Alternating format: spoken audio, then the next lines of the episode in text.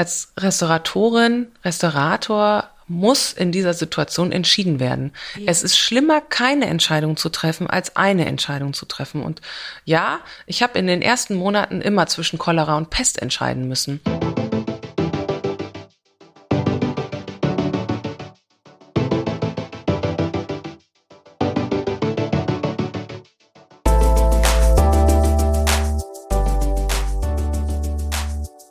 Und herzlich willkommen im Restauratoren-O-Ton, dem Podcast des Deutschen Restauratorenverbandes.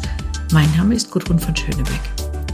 In der letzten Folge, in der es um die Aschebücher von Weimar ging, haben wir über einen großen Bibliotheksbrand und seine Folgen gesprochen.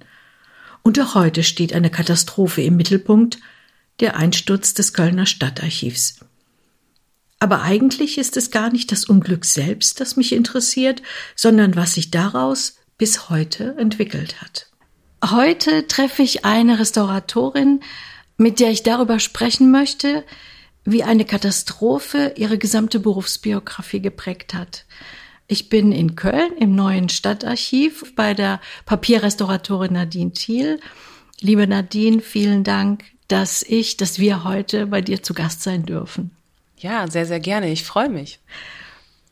Du hast in Köln Restaurierung und Konservierung in der Fachrichtung Schriftgut, Grafik und Buchmalerei äh, studiert, hast 2007 dein Diplom erhalten und im Februar 2008 eine Stelle in der Restaurierungswerkstatt im Historischen Archiv der Stadt Köln begonnen.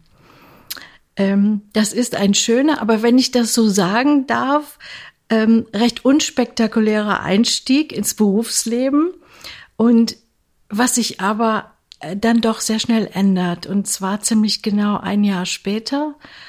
Ähm, es ist der dritte dritte 2009 und das Stadtarchiv an der Severinstraße, wo du arbeitest, äh, wird der Schauplatz einer Katastrophe.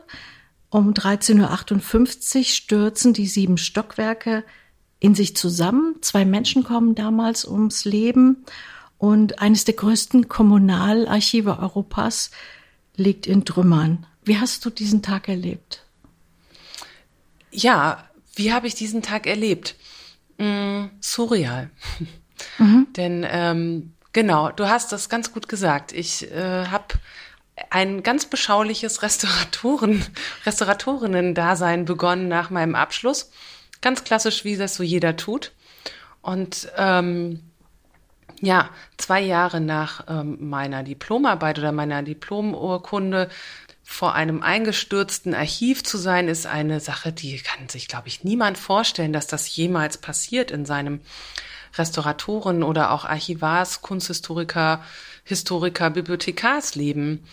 Und ähm, ich war selber an dem Tag anwesend und ähm, das Ganze läuft auch eher als Stummfilm ähm, vor mir ab. Und ähm, mein erster Gedanke war schon damals, dass äh, das war's mit den Archivalien. Ja.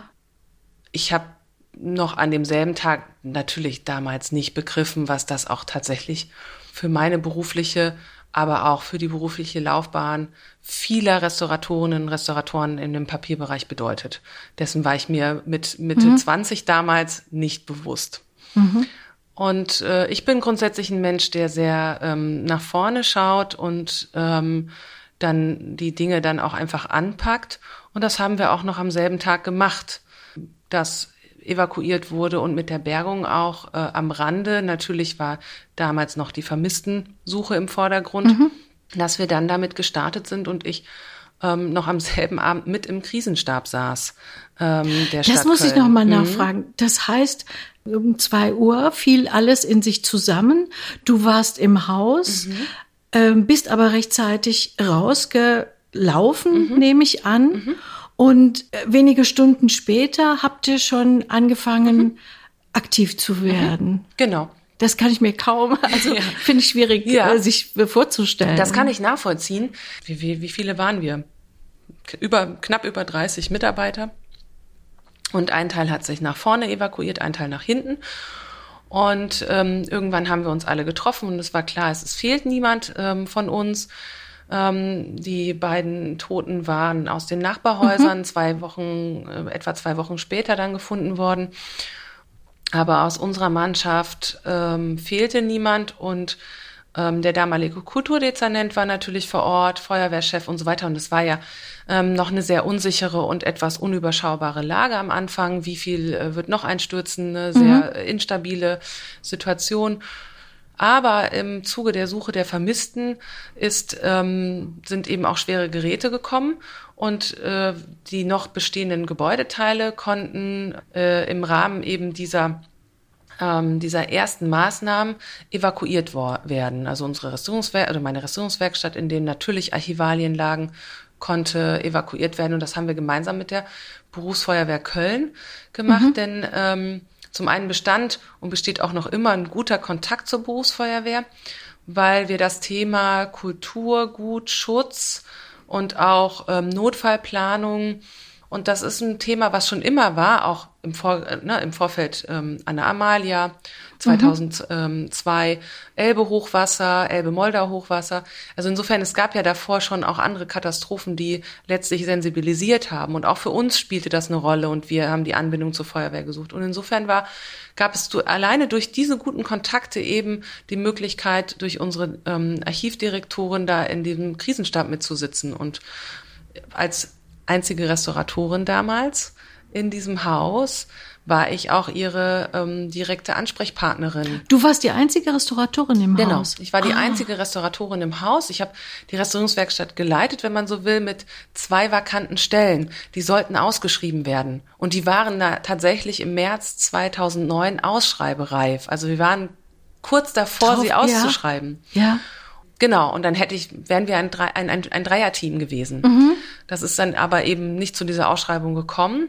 Aber ähm, äh, eine Woche später, am 10. März, konnten wir diese zwei Stellen besetzen mit Absolventinnen aus ähm, Köln. Ähm, mit einer Direktbesetzung, weil ein großes Auswahlverfahren zu diesem Zeitpunkt einfach nicht möglich war. Äh, und wir einfach, es war Gefahrenverzug. Ne? Wir waren mitten in der Bergung. Ich war als einzelne Restauratorin für 30 Re äh, Regalkilometer Archivgut ja. zuständig, ähm, ja. so dass wir mit, natürlich haben wir mit Freiwilligen äh, gearbeitet, aber es brauchte natürlich auch eine dauerhafte systematische Unterstützung mhm. für mich. In den ersten Tagen habe ich fast durchgearbeitet. Ja, ja. Das wäre die nächste Frage auch gewesen. Nach diesem ersten äh, Schock, Trauma, ähm, wie, wie ging es dann weiter in den nächsten Wochen und Monaten und dann natürlich auch Jahren. Denn ich glaube, dass ähm, letzten Endes 95 Prozent des Archivgutes gerettet werden konnte. Mhm. Das stand ja damals noch gar nicht fest. Oder Nein. war das ziemlich schnell klar? Nein, das war überhaupt nicht klar. Ne? Ähm, erst als wirklich systematisch mit der Bergung begonnen werden konnte, ähm, gab uns das natürlich auch ähm, Motivation, das weiter zu betreiben und äh, da auch eine systematische Bergungs- und Erstversorgungsstrecke aufzubauen. Mhm. Und das gab es ja nicht. Ne? Ich ähm, war, wie gesagt, in dem Krisenstab. Was braucht es? Das war so meine Aufgabe und war dann letztlich mit gemeinsam mit Herrn ähm, Dr. Fischer, damals stellvertretender Amtsleiter, heute auch noch stellvertretender Amtsleiter.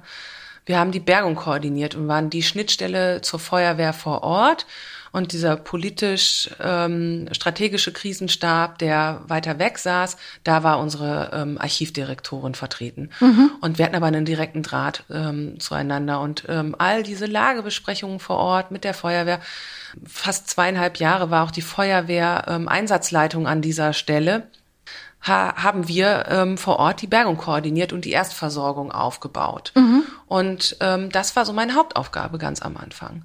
Unsere Dienststelle ist relativ schnell angewachsen. Ne? Wir waren oh, knapp 34, 35 Mitarbeitende zum Zeitpunkt des Einsturzes. Heute sind wir fast 200.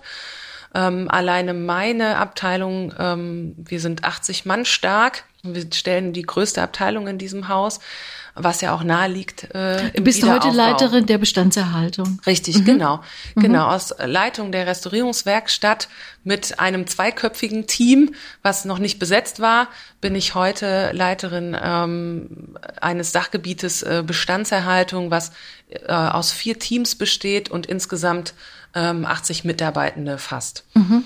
Und mhm. äh, wir widmen uns heute eben diesen Wiederaufbaumaßnahmen, Restaurierungs- und Konservierungsmaßnahmen ähm, einsturzgeschädigter Archivalien, aber auch der Neuübernahmen. Denn wir haben trotz Einsturz auch weiter übernommen. Ne? Rund fünf Prozent oder ähm, zwischen 2,5 und 5 Prozent wird auch städtisches Archivgut äh, immer weiter übernommen, mhm. denn das ist ja letztlich die Geschichte, die sich jetzt abspielt. Dafür ist das Archiv da.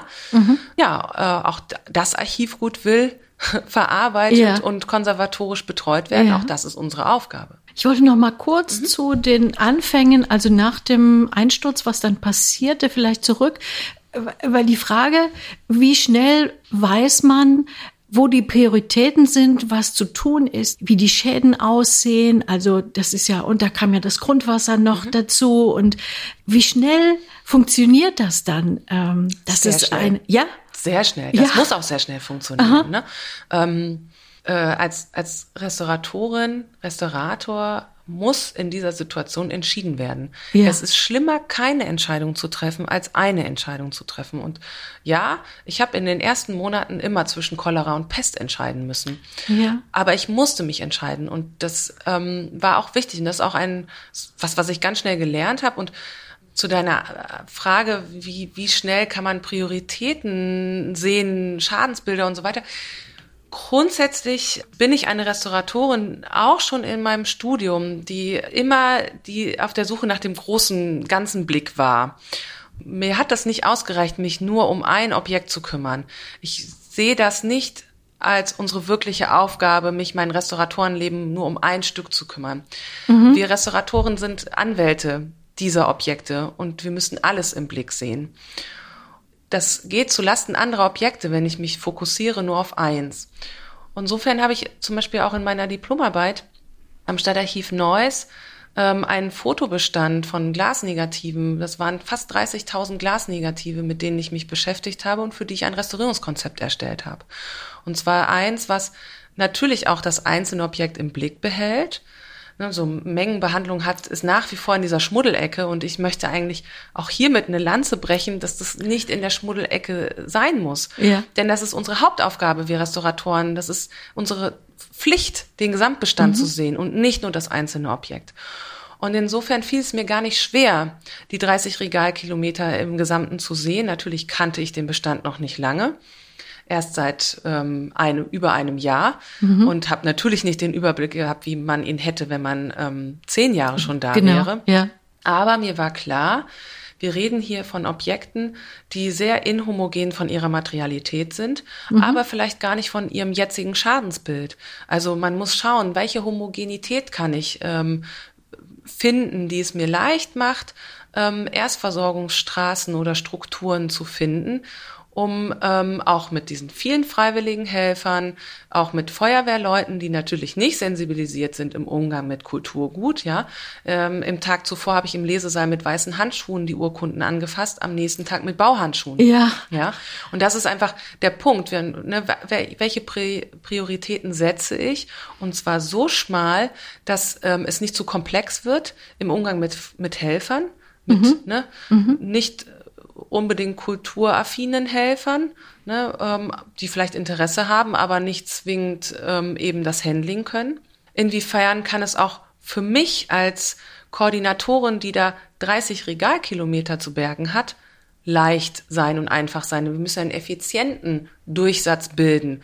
Und der kann natürlich nicht sein, dass ich ähm, Reinige- und Restaurierungskonzepte schon bei, während der Bergung erstelle, sondern ich musste auch lernen und mich damit abfinden, dass ich diese Urkunde jetzt einmal in der Hand habe, sie dann aber weiter route, mhm. weiterleite zur ja, nächsten ja. Arbeitsstation. Und das ist das, was wir Restauratoren ja überhaupt nicht kennen. Ja, wir beschäftigen uns von vorne bis hinten mit einem Objekt.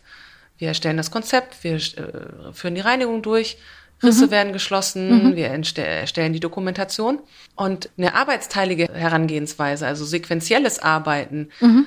Das äh, ist bei uns ja noch nicht angekommen. Aber das ist das, was nötig war, ja. um 30 Regalkilometer von der Severinstraße, vom Unglücksort, wegzubewegen. Mhm, mhm. Damals haben euch auch, oder eigentlich bis heute, glaube ich, fast viele andere Archive auch geholfen, äh, genau. äh, wo ihr zwischenlagern konntet. Ne? Das genau denke ich, ist ein ganz wichtiger Punkt auch. Absolut. Mhm. Genau. All das, was wir geschafft haben, war natürlich nur zu schaffen aufgrund dieser unfassbaren ähm, Hilfe, die uns mhm. ähm, äh, angeboten wurde und die wir gerne angenommen haben. Also einmal Archive, Bibliotheken, Museen, die uns mit ähm, Personalressourcen zur Verfügung standen, aber mhm. auch mit Flächen, die gesagt haben, na klar, wir helfen euch und die haben wir liebevoll Asylarchive genannt. Mhm. Äh, davon gibt es mittlerweile keines mehr, sind ja. alle aufgelöst.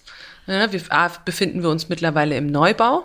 Mhm. Und ähm, haben all unser Archivgut hier wieder zentriert und zurückgeholt. Mhm. Ähm, aber für die Dauer dieser Interimsphasen äh, hat das Archivgut zwischen Freiburg in Breisgau und Schleswig in Schleswig ja. verbracht und ja. gelegen. Ja. Genau. Und das bis zu zehn, zwölf Jahre jetzt. Mhm.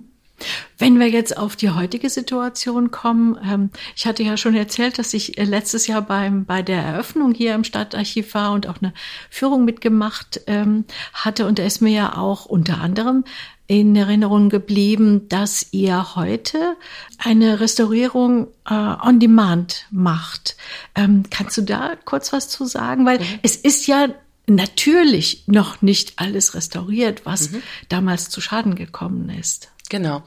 Also die Strukturen, die wir uns ähm, für die äh, Erstversorgung aufgebaut haben, Homogenes zu finden, Synergien zu schaffen, sequenziell zu arbeiten, ist das, was wir auch äh, in den Wiederaufbau als Grundkonzept gelegt haben. Dieses sequenzielle Arbeiten, IT gestützt, beziehungsweise nicht nur IT gestützt, sondern völlig elektronisch in der Logistik ablaufend, ähm, ist Teil unserer Arbeit.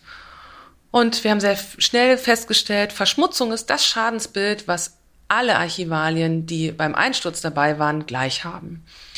Und Archivgut gibt es von Foto bis hin zu Pergamenturkunde, ähm, Ledereinband ähm, und, und, und ähnliches. Aber die Verschmutzung ist gleich und äh, die Art und Weise der Reinigung oder mit welchen Mitteln ist weitestgehend auch gleich.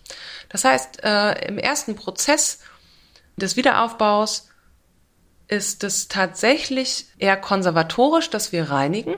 Es wird hier alles durchgereinigt und erst im zweiten, dritten oder vierten Schritt wird restauriert. Und das soll natürlich auch systematisch ablaufen, auch sequenziell.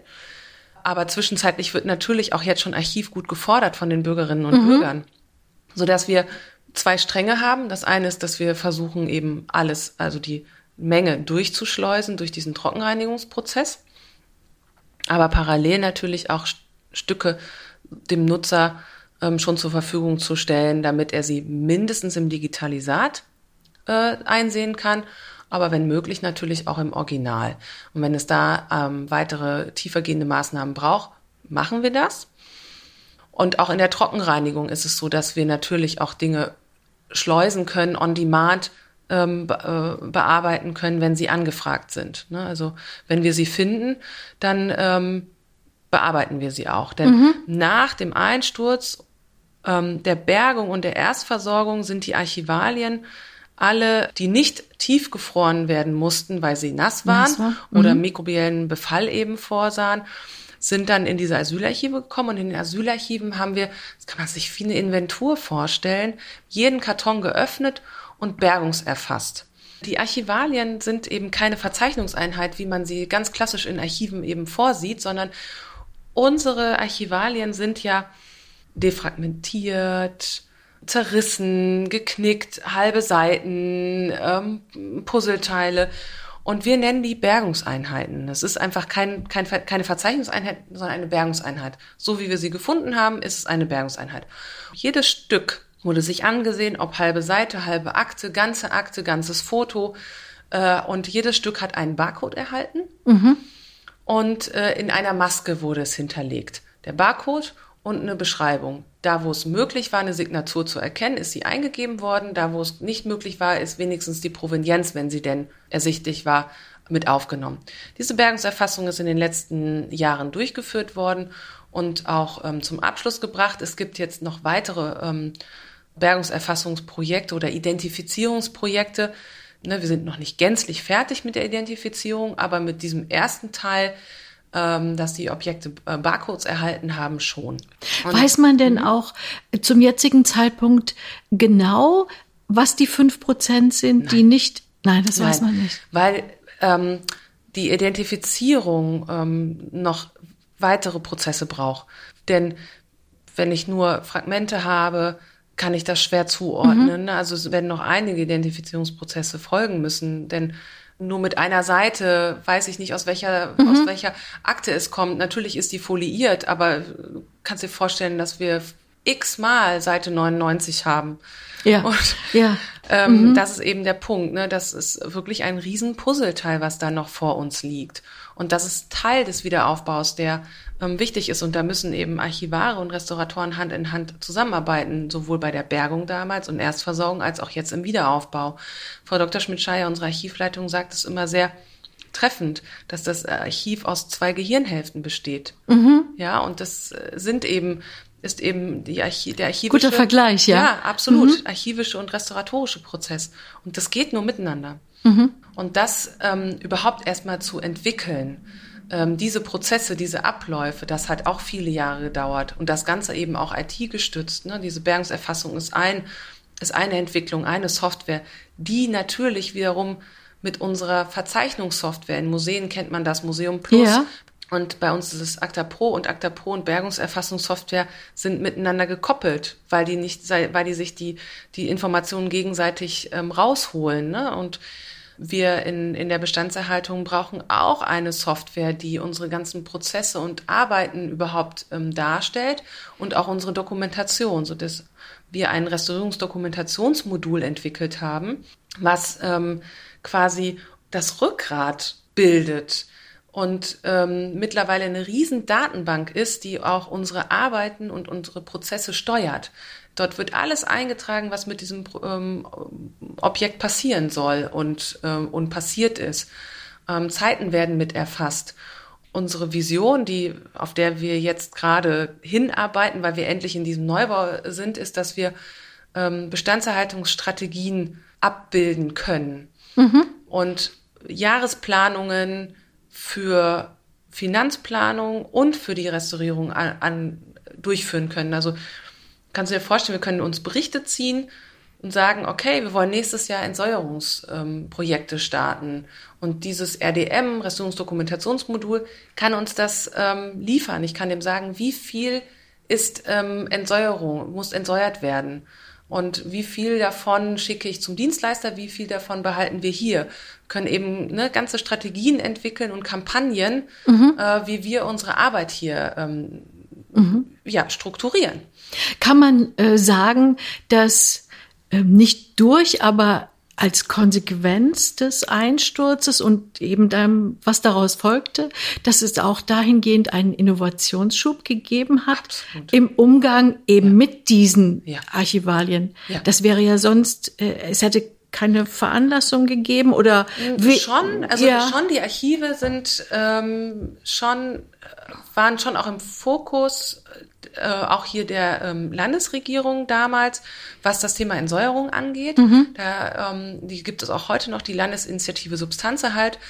Da ging es auch darum, äh, ja, im Rahmen einer Mengenbehandlung ein Schadensbild ähm, systematisch zu behandeln und auch so zu behandeln, dass man nicht nur eine Akte behandelt, sondern auch mehrere laufende Meter oder Kilometer um, ähm, ne, wenn wir uns das Landesarchiv angucken, da, da, da ist, das ist im dreistelligen Bereich, was da an Kilometern mhm. Archivgut liegt. Und das muss man als ähm, Restaurator im Blick haben. Und da braucht man eben andere Strategien und andere äh, Belange. Insofern, das war schon, schon da. Aber das hat das natürlich katapultiert. Ja. Unsere, unsere, unser Einsturz. Und wir waren jetzt, jetzt ad hoc gezwungen, so zu arbeiten, während die Archive, die eben nicht diese Katastrophe haben, natürlich nicht gezwungen sind, so zu arbeiten. Mhm, mh. Wir sind es aber. Ähm, und natürlich waren wir auch in der glücklichen Lage, dass die Stadt Köln da auch in Vorleistung gegangen ist und ganz klar gesagt hat, selbstverständlich äh, ist, äh, werden wir das jetzt wieder aufbauen. Was hingegen die äh, Hochwasserkatastrophe im vergangenen Jahr einige Archive im Augenblick noch nicht so sagen können, dass die Stadtverwaltung, die Kommune in Vorleistung geht. Das ist anders in Köln. Ne? Mhm, ähm, mhm. und das ist auch bis heute noch so, dass wir auch aus ähm, dem Vergleich, der vor zwei Jahren gezogen wurde, eine Vergleichssumme haben, mit der wir den Wiederaufbau weiterhin bestreiten können mhm. und diese große Abteilung weiter auch abbilden können mit, mit den Arbeiten, die hier geplant und auch weiterentwickelt werden. Mhm. Und du hast es jetzt schon erwähnt, das ist äh, ganz prima, weil da wollte ich nämlich drauf zu sprechen kommen auf äh, die Situation äh, letztes Jahr im Sommer im, im ähm, Ahrtal durch die Hochwasserkatastrophe. Und da habt ihr ja nun auch sehr schnell und unterstützend ähm, geholfen. Und da gibt es diesen Notfallcontainer. Und ähm, wenn ich das richtig verstanden habe, ist dieser Notfallcontainer auch nach dem Archiveinsturz, also aufgrund dessen entstanden. Der sieht ja so ein bisschen aus wie ein Krankenwagen, mhm. denke ich. Ne? Mhm. Was passiert da drin? Mhm. Ja, ähm, genau. Also so ganz, äh, also direkt nach dem Einsturz war das noch nicht unsere Vision. Aber 2018 war ich mit äh, Herrn äh, Dr. Fischer, äh, stellvertretender Amtsleiter und Bergungskoordinator damals mit mir ähm, im Rahmen einer UNESCO-Mission in, in Rio de Janeiro am Nationalmuseum, ähm, zwei Wochen nach dem Brand. Rio ist äh, die Partnerstadt von Köln. Und so ist das entstanden, Wusste dass unsere nicht, Oberbürgermeisterin ähm, die Expertise selbstverständlich zugesichert hat und der damalige Generalkonsul, ähm, deutsche Generalkonsul in Rio, auch hier explizit nach der Expertise gefragt hat und unsere Oberbürgermeisterin gesagt hat, selbstverständlich stehen wir zur Verfügung und das haben Herr Dr. Fischer und ich auch ganz klar gesagt. Wir sind auch heute noch in Kontakt mit den Kollegen und waren vor Ort und haben letztlich genau das Gleiche vorgefunden, auch wenn es ein Brand war, mhm. vor dem wir standen damals. Evakuierung, Bergung von Objekten und wie gehen wir damit um? Mit der Menge, mit der Logistik, mit den Anforderungen an Arbeitsplätzen, ähm, mit der Anforderung auch an Lagerung und so weiter. Und als wir zurückgekommen sind, haben wir gesagt, wir waren auch parallel im Begriff, einen Notfallverbund zu gründen, den haben wir auch gegründet, haben wir gesagt, wir brauchen was, was in der Havarie Kulturgut aufnimmt, bearbeiten lässt, ohne Folgeschäden. Also, dass man sich direkt darum kümmern kann und einfach, ähm, ja, eine Systematik hat. Und da wir ja schon immer mit, den, mit der Feuerwehr zusammengearbeitet haben, lag es nahe, dass wir uns mit denen kurz geschlossen haben und ein System entwickelt, was letztlich ja, ein Rettungswagen für Kulturgut ist. Mhm. Insofern ist dein Vergleich ganz richtig. Es ist ein Abrollcontainer, wie man sie bei ähm, den Blaulichtorganisationen grundsätzlich vorfindet. Entweder ist es das Labor für die Analytik, ähm, wenn es darum geht, Luftschadstoffe und ähnliches, mhm. ähm, aber auch Versorgungsabrollcontainer äh, und ähnliches äh, sind sozusagen die Modelle, unsere äh, Prototypen für unser, für unseren Container gewesen, unsere Muster. Und wir haben dann gemeinsam mit der Berufsfeuerwehr uns überlegt, was brauchen wir, welche Arbeitsplätze braucht man, wenn man Kulturgut, was havariert ist, stabilisieren möchte. Mhm. Äh, Kurze Zwischenfrage, du sagst Kulturgut. Es geht also nicht nur um äh, Papier, Archivalien, Nein. Archivgut, Grafik. Richtig. Es kann mhm. alles, alles Kulturgut, was dokumentiert, gereinigt, sowohl trocken als auch nass, als auch verpackt werden muss. Diese, diese drei bis vier Stationen äh, bietet dieser Container an. Bis zu acht Arbeitsplätze können wir in diesem Container ausrichten, von der Dokumentation bis hin zur Reinigung und Verpackung. Und alles das, was an Kultur, wenn, wenn ein, ein Kulturgut havariert ist und eine Doku, eine Verpackung oder eine Reinigung braucht, kann in diesem Container durchgeführt werden. Mhm. Und diese Arbeitsplätze hält er vor und zwar witterungsunabhängig. Mhm. Ne, wir kennen das alle, dass wir ähm, Kulturleute dann da in selbstgebastelten Tischen standen und äh, verpackt oder gereinigt haben, der Sonne oder dem Regen ausgesetzt waren. Und das ist in dem Container eben, wir haben arbeitssicherheitskonforme, witterungsunabhängige, wartungsarme Arbeitsplätze geschaffen, mhm. die innerhalb nach Alarmierung von weniger 15 Minuten am Unglücksort stehen können. Und letztes Jahr war das der erste offizielle Einsatz? Einsatz? Ja. Ach, tatsächlich. Ja. Also der Container ist ähm, mit Hilfe von Mitteln der KEC, Koordinierungsstelle mhm. schriftlich, äh, zur Erhaltung schriftlichen Kulturguts, kurz KEC, ist der angeschafft worden mit sehr großzügiger Unterstützung der KEC haben wir im äh, Oktober 2020 diesen Container nach einer halbjährlichen ähm, Entwicklungs- und Bauphase in der Stadt Köln willkommen heißen können und wollten ihn auch. zum Tag der, zum, Euro, äh, zum Europäischen Tag der Restaurierung im Oktober 2020 ja, das weiß auch ich noch, sehr ja. gerne präsentieren. Das war quasi die Feuertaufe für den Container in der, der, der, der ähm, breit, des breiten Publikum vorzustellen. Hatten dafür sogar den Heumarkt angemietet und so weiter. Es war, sollte ganz prominent sein ist dann damals wegen Corona, weil wir über die 50er-Inzidenzen-Marke ah. ge gestiegen sind, ähm, abgesagt worden. Es ist mhm. ja alles abgesagt worden dann ähm, bundesweit. Und ja, eine erste Übung, die wir geplant haben, hat dann auch nicht stattfinden können wegen Corona. Ne? Alles ist ins Homeoffice verlagert worden und so weiter. Keiner wollte, konnte und wollte. Und dann haben wir für uns, weil wir in 2021 auch den Umzug vor der Brust hatten. Wir sind ja aus unseren Interimsstandorten dann in den Neubau gezogen. Ja, stimmt. Der war mhm. im Juni 2021 fertig, so dass wir gesagt haben, okay, jetzt wäre zwar eine Gelegenheit, sich mit dem Container zu beschäftigen, aber wir ziehen jetzt erstmal um. Mhm. Und zwar 200 Mitarbeitende, darunter eine äh, riesengroße, eigentlich Europas größte Papierrestaurierungswerkstatt mit äh, über 30 Papierrestauratorinnen und Restauratoren und über 40 Restaurierungsassistenten und Assistentinnen und dazu eben die Führungskräfte in diesem äh, in dieser Abteilung. Das ganze Equipment kannst du dir vorstellen, ist riesig und das musste erstmal umgezogen werden und äh, das ist leider kein Umzug, der an einem Wochenende ja. stattfindet, so dass wir gesagt haben, okay, dann ziehen wir erstmal um und dann, wenn wir in dem Neubau sind, kümmern wir uns um diesen Container. Und innerhalb des Umzuges ist das Hochwasser. Ja. Genau in der gleichen Woche. Ich glaube, es war Donnerstag, also Mittwoch auf Donnerstag. Und der Donnerstag war ja noch sehr diffus. Ja. Ne, der Tag ja. danach, war, ne, man hörte, pff, erst hieß es das Stadtarchiv Aachen. Dann haben wir uns äh, versucht, als wir das gehört haben, Stadtarchiv Aachen, uns mit Kollegen in Verbindung zu setzen. Es war dann relativ schnell klar, es ist nicht Aachen, sondern es ist ein Archiv bei Aachen, also in Stolberg. Stolberg, genau. Und ähm, aber auch da war so, dass die Lage noch so diffus war und äh, der Kollege gesagt hat, sie wissen eh nicht, wann sie rankommen und so weiter. Er weiß, dass wir ähm, helfen wollen. Und dann kam am Wochenende drauf, also an dem Wochenende, ähm, das weiß ich noch, Samstag der Anruf, ähm, ja, wir können eure Hilfe gebrauchen mhm. und es macht großen Sinn, vielleicht auch mit dem Container zu arbeiten. Das haben wir uns sowieso schon gedacht. Es wäre ja Quatsch, den dann nicht einzusetzen. Ja.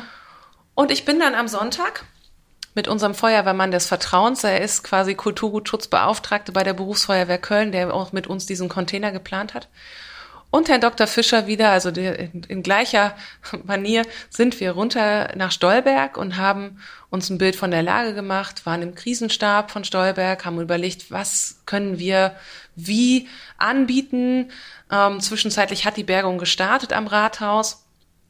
Ähm, macht es Sinn, dass wir diese Bergung unterstützen oder macht es Sinn, dass wir was anderes machen? Also, ne, weil da war ein System mittlerweile er, erarbeitet, was gut funktioniert hat. Mhm. Wie können wir das stützen oder würden wir das nur stören? Und das war eben Aufgabe an dem Sonntag. Ja, und dann war ganz schnell klar, neben dem Depot im Rathaus sind auch noch weitere Depots betroffen. Und ähm, wir stören nicht das Gefüge am Rathaus. Wir kümmern uns um eins dieser Außendepots, stellen dort unseren Container hin gucken, dass wir mit Freiwilligen und der Feuerwehr uns autark um dieses Depot kümmern und letztlich der Stadt Stolberg eine echte Hilfe sind, indem wir ihnen tatsächlich einfach was abnehmen. Ja. Und das haben wir gemacht. Wir haben uns das angeguckt. Wo kann der Container stehen? Braucht er Strom? Braucht er, also wo können wir Strom herkriegen? Wo können wir Wasser herkriegen? Und Wasser war kein Problem.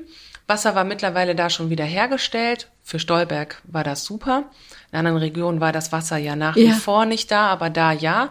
Strom war allerdings da ein Problem. Also sind wir am Montag mit unserem ähm, Abrollcontainer und dem Notstromaggregat nach mhm. Stolberg gereist mit unserer Feuerwehr und unseren unseren Kolleginnen und Kollegen aus dem Haus und haben dort äh, dann die Erstversorgungsstraße mit unserem Container aufgebaut. Mhm ein Teil der Mannschaft hat dann geborgen und ein anderer Teil der Mannschaft hat hier den Umzug mitgestaltet. Ach, ja, ja. Denn der war ja auch. Mhm, mh. Genau. Und dann haben wir in dieser Woche das gesamte Depot geräumt, äh, geborgen mit der Feuerwehr und der Bundeswehr, erst versorgt, in Tiefkühlhäuser verbracht und unseren Container wieder nach Hause nach Köln gebracht, in einer gründlichen Reinigung unterzogen, ja, denn das hatte ja. der extremst nötig. Und dann kam auch eigentlich schon in der Woche der Anruf aus Ahrweiler. auch an einem Donnerstag. Vormittag. Sie hätten von dem Container gehört und das Stadtmuseum sei stark betroffen in dem Depot der Tiefgarage, inwieweit es möglich ist, auch den Container nach Ahrweiler zu bringen. Und dann habe ich gesagt, gut, das ist sicherlich möglich. Es muss ein Amtshilfeersuchen erstellt werden ähm, und dann werden wir hier klären, was möglich ist. Das hat dann äh, vom Museumsverband Frau Scheder in Rheinland-Pfalz auch getan. Mhm. Amtshilfeersuchen wurde gestellt an die Stadt Köln und wenige Stunden waren wir abfahrbereit. Ja, ja. Mit unserem Container.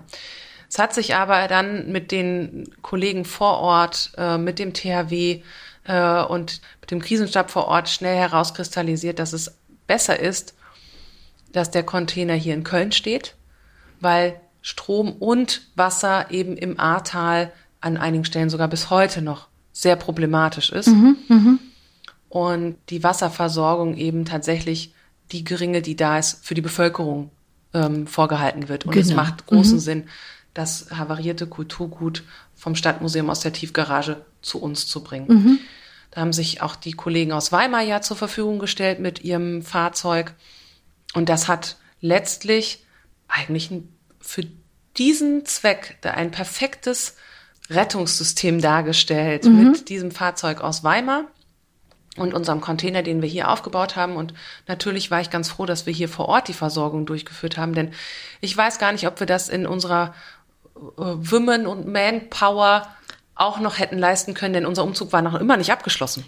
Aha. Und äh, so konnten wir rotierend Umzug und Erstversorgung hier vor Ort durchführen und haben dann auch in etwa einer Woche die äh, Objekte, die aus der Tiefgarage geborgen werden mhm. konnten, äh, erst versorgt und mhm. in die dafür vorgesehenen Lagerräume, auch in ganz Deutschland. Mithilfe einer Logistik, äh, mithilfe von Hasenkamp ist das ah, ja. äh, ähm, an die verschiedenen Museen und Tiefgehäuser verbracht worden. Mhm. Aber auch wir haben hier einiges eingefroren und werden selbstverständlich dem Stadtmuseum auch das gefriertrocknen. Mhm. Ja, zu dem Container wollte ich noch fragen. Gibt es Pläne? Gibt es Perspektiven? Bleibt es bei, dem, bei diesem einen Container oder wird der jetzt ähm, dupliziert oder mehr als dupliziert? Was passiert da weiter? Ja, ich freue mich natürlich, dass ähm, es für den Kulturgutschutz und natürlich im Speziellen auch, was unseren Container angeht, weitere Perspektiven gibt. Das ist ja sehr schnell ähm, von der damaligen äh, Ministerin für Kultur, Frau Grütters, diese Hilfe, Aufbauhilfe äh, zugesagt worden. Und im Rahmen dieser Aufbauhilfe soll es eben tatsächlich für die betroffenen Bundesländer ähm, für die mobile Erstversorgung sollen Anschaffungen getätigt werden. Mhm. Und diese betroffenen Bundesländer sollen und können sich aus diesem Geld subventioniert mit Eigenanteilen auch Container anschaffen. Es gibt einmal das Modell Weimar als Fahrzeug. Das mhm. ist aber eben ein Fahrzeug und kein Arbeitsplatz. Unser Modell bietet die Arbeitsplätze an und ähm, je nachdem, je nach Infrastruktur macht es eben Sinn, in den Kommunen ähm, ein Fahrzeug und Container oder nur Container oder nur Fahrzeug zu, ähm, auf, äh, vorzuhalten. Und wir wollen natürlich auch unseren Container nach diesen zwei Einsätzen auch ein bisschen anpassen. Der hat wunderbar funktioniert, aber er braucht noch ein bisschen, ein kleines Facelift, will ich mal sagen, äh, unser Prototyp. Und ähm, das passiert jetzt. Der mhm. geht im September, nachdem wir nächste Woche haben wir zusammen mit dem Notfallverbund Duisburg und dem Notfallverbund Münster in Duisburg eine gemeinsame Übung. Also wir werden quasi mit drei Notfallverbünden mit unserem Container üben. Darüber freue ich mich sehr, denn das ist äh, quasi der nächste Schritt, dass wir Notfallverbünde uns untereinander vernetzen.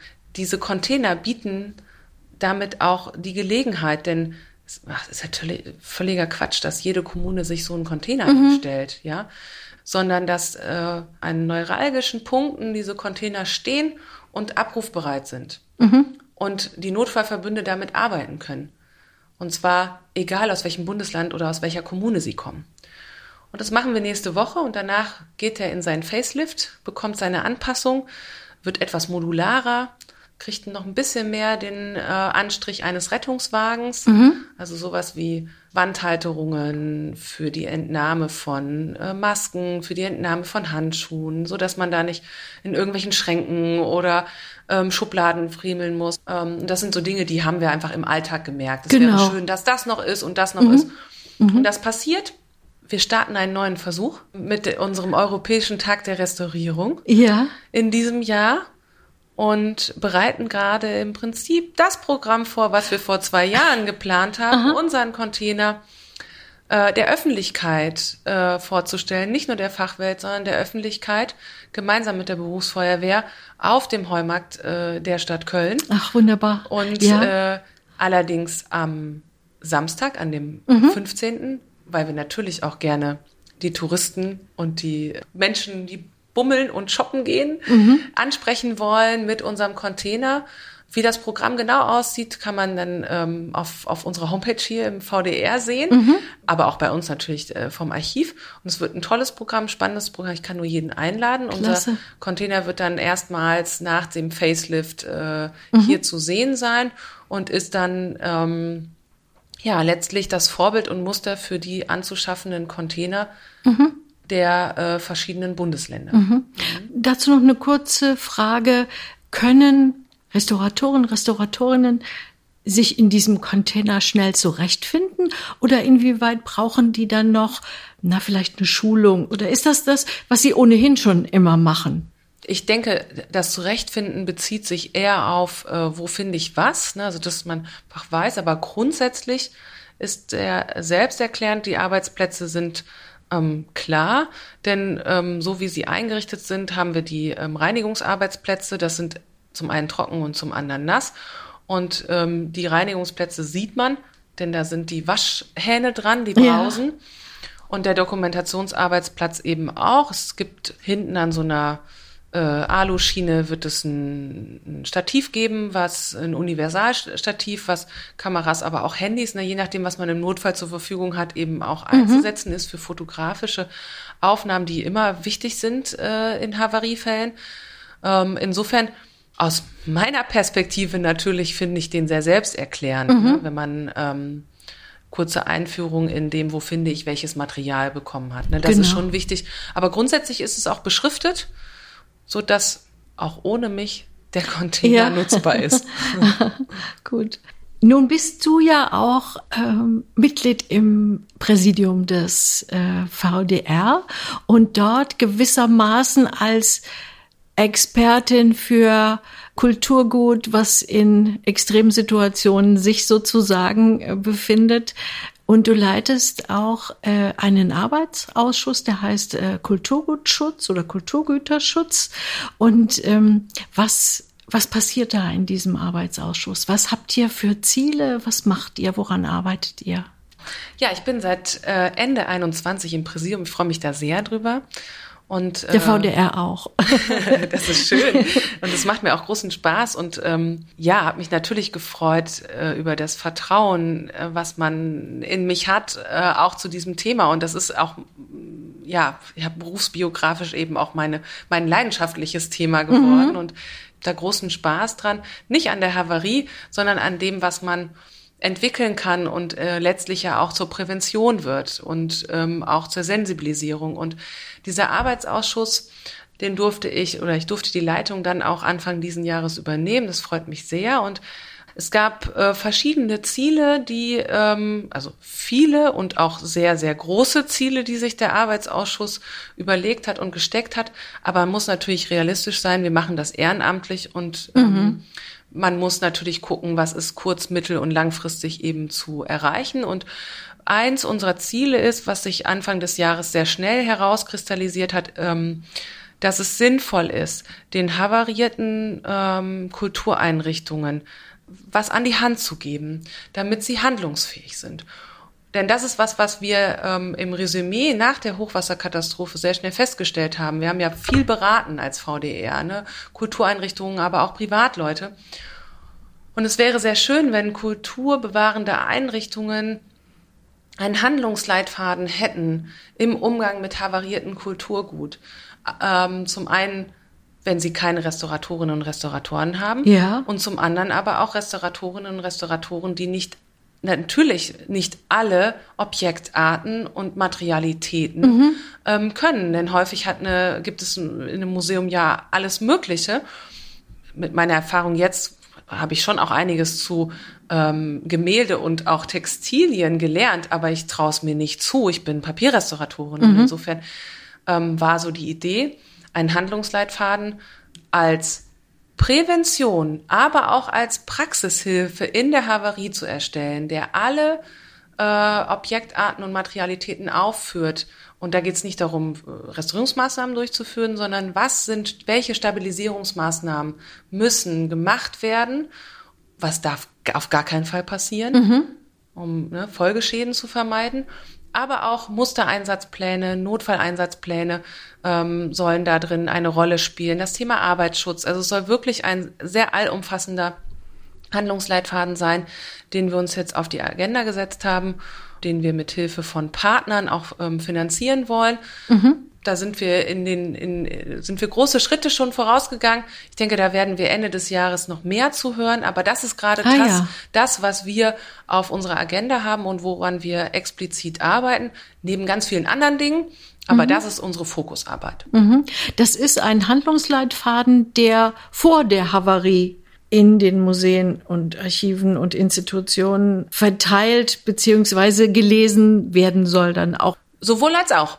Also es soll natürlich für die Prävention zur Sensibilisierung, ja. ne, wenn Notfallpläne erstellt werden, dass im Vorfeld klar ist, was passiert, wenn ich in meiner Sammlung Textilien habe und parallel aber auch ähm, Gemälde. Was passiert damit? Mhm. Was muss ich muss ich beachten bei Textil und bei äh, Gemälde? Das ist Teil des Notfallplans und des Einsatzplans, wenn eine Havarie passiert. Und das ist was, was ich im Vorfeld machen muss, genau. damit ich gewappnet bin, wenn die Havarie kommt oder die Katastrophe. Mhm. Gleichzeitig ist es aber auch eine Handlungshilfe, die natürlich in der Havarie trotzdem möglichst helfen kann. Wir sind noch ganz am Anfang in mhm. dieser, in was diese Gedanken und diese Konzeption angeht.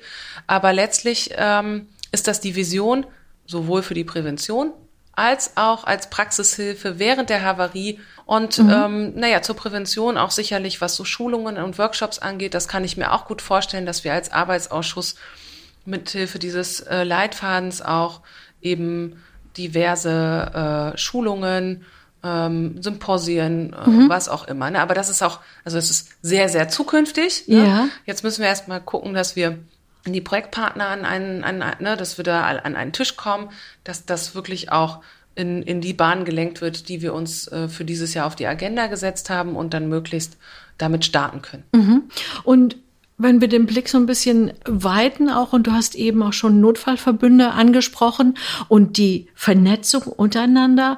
Es gibt ja auch eine Zusammenarbeit mit dem THW, mit den Feuerwehren, mit äh, Blue Shield, mit allen möglichen, mit der UN. Also was wäre da so deine Vision, um im Katastrophenfall bestmöglich gerüstet zu sein? Mhm. Ja, es ist ein großes Ziel. Ja. Das habe ich auch äh, schon mehrfach äh, jetzt gehört, aber ich halte daran fest, denn wir müssen das fordern, dass Kulturgutschutz gesetzlich verankert ist. Mhm. Und zwar nicht im, im, im Sinne von, wir müssen bewahren, sondern dass der, der Schutz in Havarie, dass die Havarie gesetzlich äh, verankert ist und äh, in Strukturen gebracht wurde.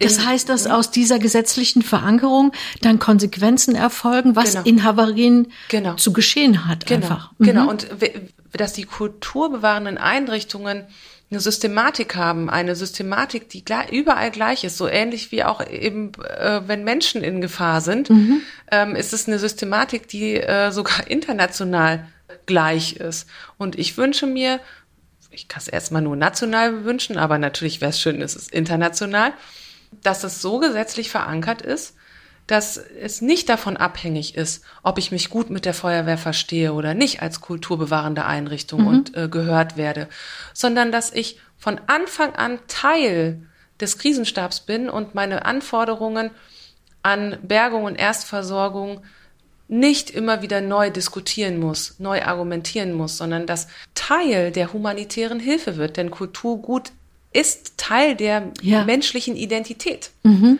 Und wenn mhm. wir das nicht begreifen, ähm, und auch gesetzlich verankern, dann ist es immer davon abhängig, wie die Menschen zueinander stehen in Havariefällen.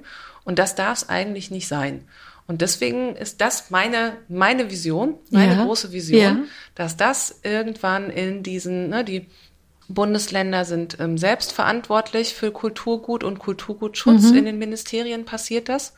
Und wir wissen das auch. In einigen Bundesländern gibt es gar kein extra Kulturministerium. Mhm. Ja oder eine Ministerin für oder Minister für Kultur, sondern es ist irgendwo drunter subsumiert, genau, ja. Genau. Und das mhm. darf es nicht sein. Es ist eine eigene, ein eigenes Ressort und es muss, muss entsprechend äh, ausgestattet sein und entsprechende äh, Systematiken und Strukturen vorweisen, mhm. die mhm. Äh, uns dann im Havariefall auch handlungsfähig hält. Mhm.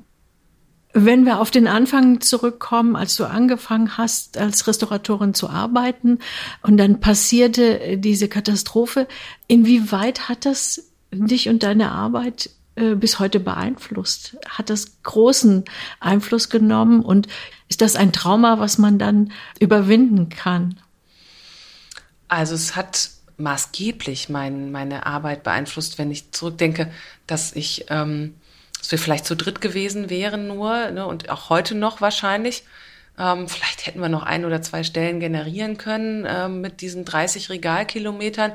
Das Archiv war so ein bisschen im Dornröschenschlaf, bevor unsere ja. ähm, Archivdirektorin 2000, ähm, ich weiß jetzt gerade nicht, ich glaube 2006 dazu kam. Da war viel in Bewegung und ähm, ich wäre sicherlich nicht eine Restauratorin, die versteckt arbeitet. Das wäre ich nicht, auch ohne Katastrophe nicht. Ja. Denn ich hatte tatsächlich zum vor dem Einsturz auch da schon äh, Visionen und Ideen, ähm, Dinge voranzutreiben. Ich hatte mit äh, einer Kollegin, die hatte sich auch auf Fotorestaurierung spezialisiert und das war auch so mein Schwerpunkt und mein Steckenpferd. War auch ja, Teil meiner Diplomarbeit. Und ich hatte eigentlich vor, gemeinsam mit ihr und ähm, der TH Köln, an der ich studiert mhm. habe, was zur Fotorestaurierung zu publizieren und ähm, an Beständen des historischen Archivs auch zu forschen und zu entwickeln, weil das ja auch ein ganz junges Feld eben in der Restaurierung ist und in ja. der Bestandserhaltung. Also insofern habe ich auch schon damals etwas weiter gedacht und etwas breiter ähm, mich aufstellen wollen ähm, und hätte vielleicht meinen Schwerpunkt mehr im Foto, im mhm. Fotobereich. Mhm. Jetzt ist mein Schwerpunkt in Kulturgutschutz und ähm, Katastrophenbewältigung. Das mir auch sehr viel Spaß bereitet. Und ja. also ich würde es nicht anders wollen. Ja, ja, wunderbar.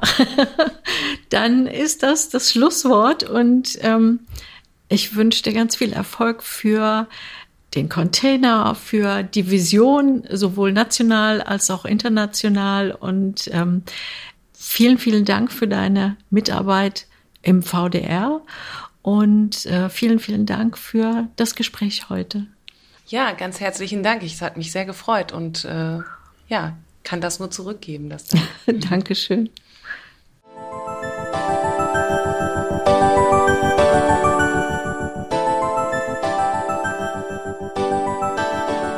Am Sonntag, dem 16. Oktober, findet zum fünften Mal der Europäische Tag der Restaurierung statt.